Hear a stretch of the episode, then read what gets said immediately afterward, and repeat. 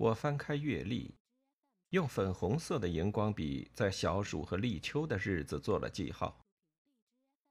在小暑前的是梅雨季问候，小暑和立秋之间才是盛夏问候。一旦过了立秋，就变成残暑问候了。我很久没有接到这么大宗的代笔工作了。洗把脸、醒脑之后，我立刻开始进行准备工作。首先拿出使用多年的鱼形印章，在明信片背后盖上渔服专用的。这是很简单的作业，可以在固店时完成。接渔夫的盛夏问候卡已经有好几年，不，已经好几十年了。虽然内容很简单，但由于数量惊人，所以不能轻忽。上代把使用多年的各种道具都分箱收藏得很好，因为是多年的老客户，即使不需要一一确认内容。也可以写出很有渔夫特色的盛夏问候卡。问题在于正面。每一张卡片写的内容都不同，无法像背面那么简单。空着肚子没力气握笔，在文具店打烊后，我决定先去吃晚餐。每天的晚餐几乎都是外食。虽然伙食费的开销比较大，但我懒得自己下厨做一人份的晚餐。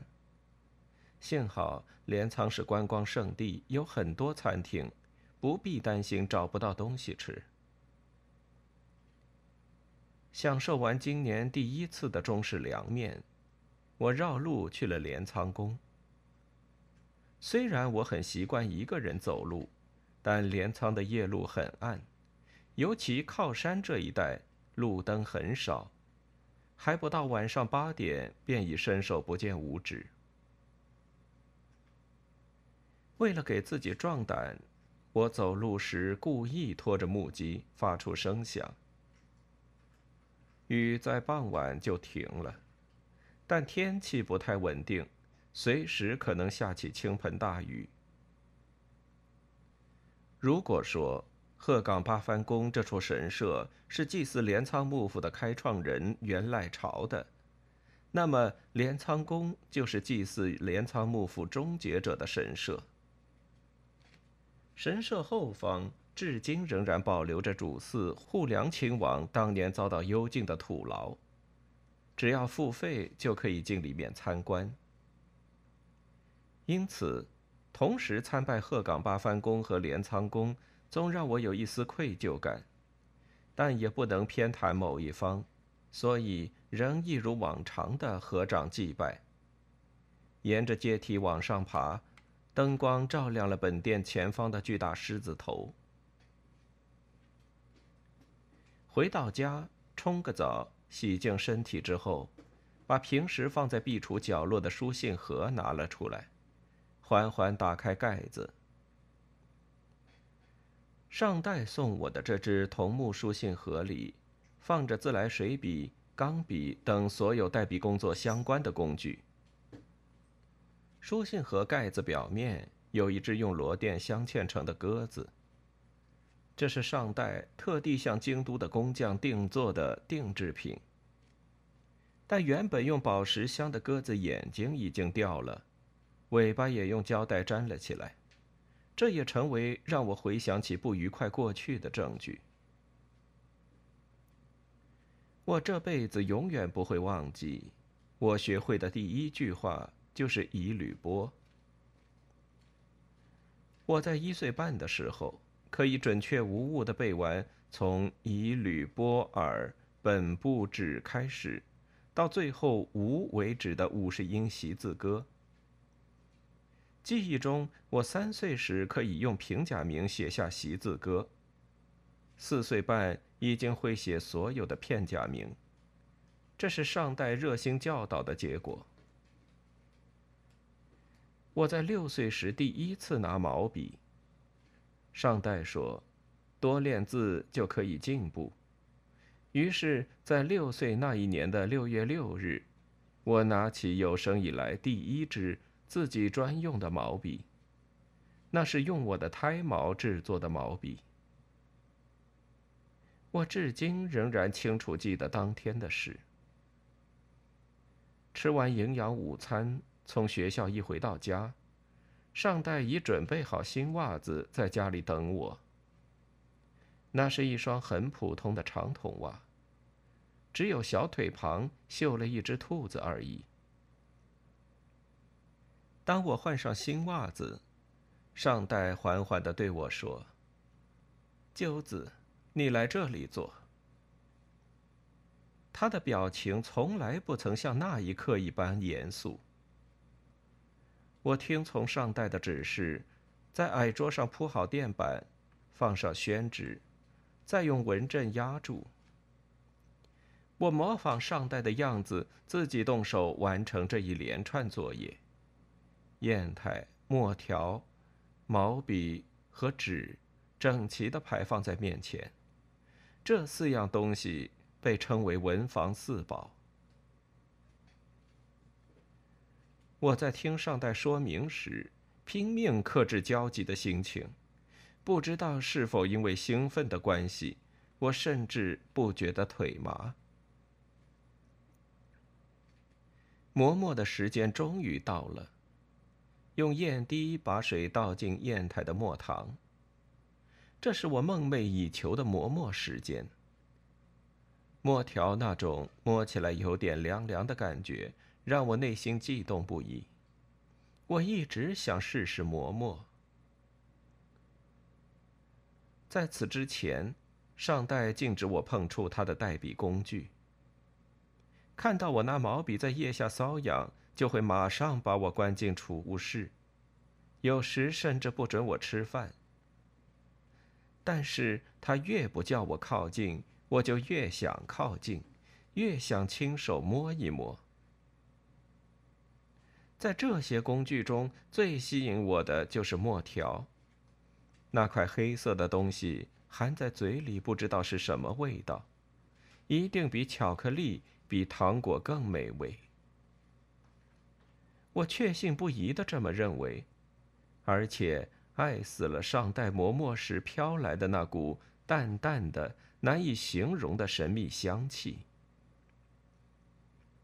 所以对我来说，六岁那年的六月六日。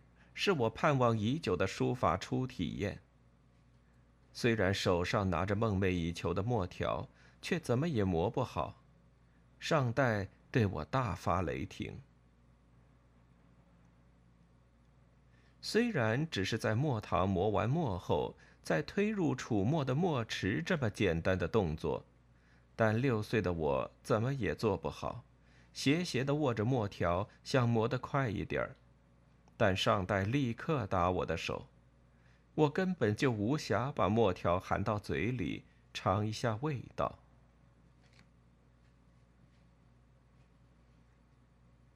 这一天，上代要我在宣纸上不停的写圈，就像在写平假名的 “no” 一样，持续不断的画圈。当上代撑住我的右手时，我可以轻松的画。但轮到我自己写的时候，线条就变得歪七扭八，就像麋鹿似的，粗细也不一，时而像蚯蚓，时而像蛇，有时候甚至像鼓着肚子的鳄鱼。笔下的圆圈一点都不稳定。笔管不要倒下，要笔直竖起来，手肘抬高，不要东张西望。身体正面朝前，注意力集中在呼吸上。越是想要同时完成上代的所有要求，我的身体就越容易倾斜，呼吸节奏紊乱，动作也变得畏首畏尾。眼前的宣纸上写满了奇形怪状的圆圈。因为一直重复相同的事，所以开始感到厌倦。毕竟。我当时才读小学一年级，所以六岁那一年的六月六日，这个第一次练书法的日子，并没有成为一个灿烂辉煌的日子。但我为了不辜负上代的期望，之后仍然刻苦练习。终于能够一口气把顺时针的圆圈写成相同的大小之后，又开始用相同的方式练习逆时针的圆圈。非假日的时候，每天吃完晚餐就是练书法的时间。二年级之前每天练一小时，三四年级时每天练一个半小时，升上五年级后。每天要练两个小时，而上代也都陪着我一起练习。练习逆时针的圆圈时，起初根本不知道写到哪里，但渐渐终于可以顺利画出大小相同、粗细均匀、形状也四平八稳的圆圈。努力有了回报，终于，即使闭上眼睛。我也能轻松画出漂亮的圆圈。圆圈的练习结束后，又接受了逐一练习平假名的特别训练，直到能完美写出伊罗哈尼和黑多等所有平假名。我在练习的时候发挥了想象力。一是两个好朋友一起坐在原野上，面对面开心的聊天。罗是天鹅优雅的浮在水面上。哈的第一笔就像飞机降落在跑道上，之后再度朝天空展翅而去，在空中表演特技。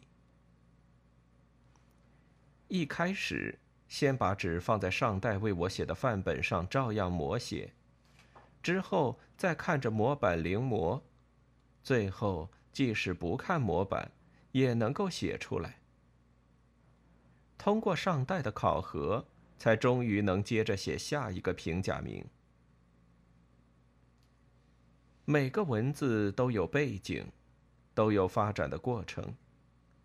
虽然对当年还是小学生的我来说，要理解这些有点困难，但有时候，了解成为假名基础的汉字，就能够透过形状记住假名的正确写法。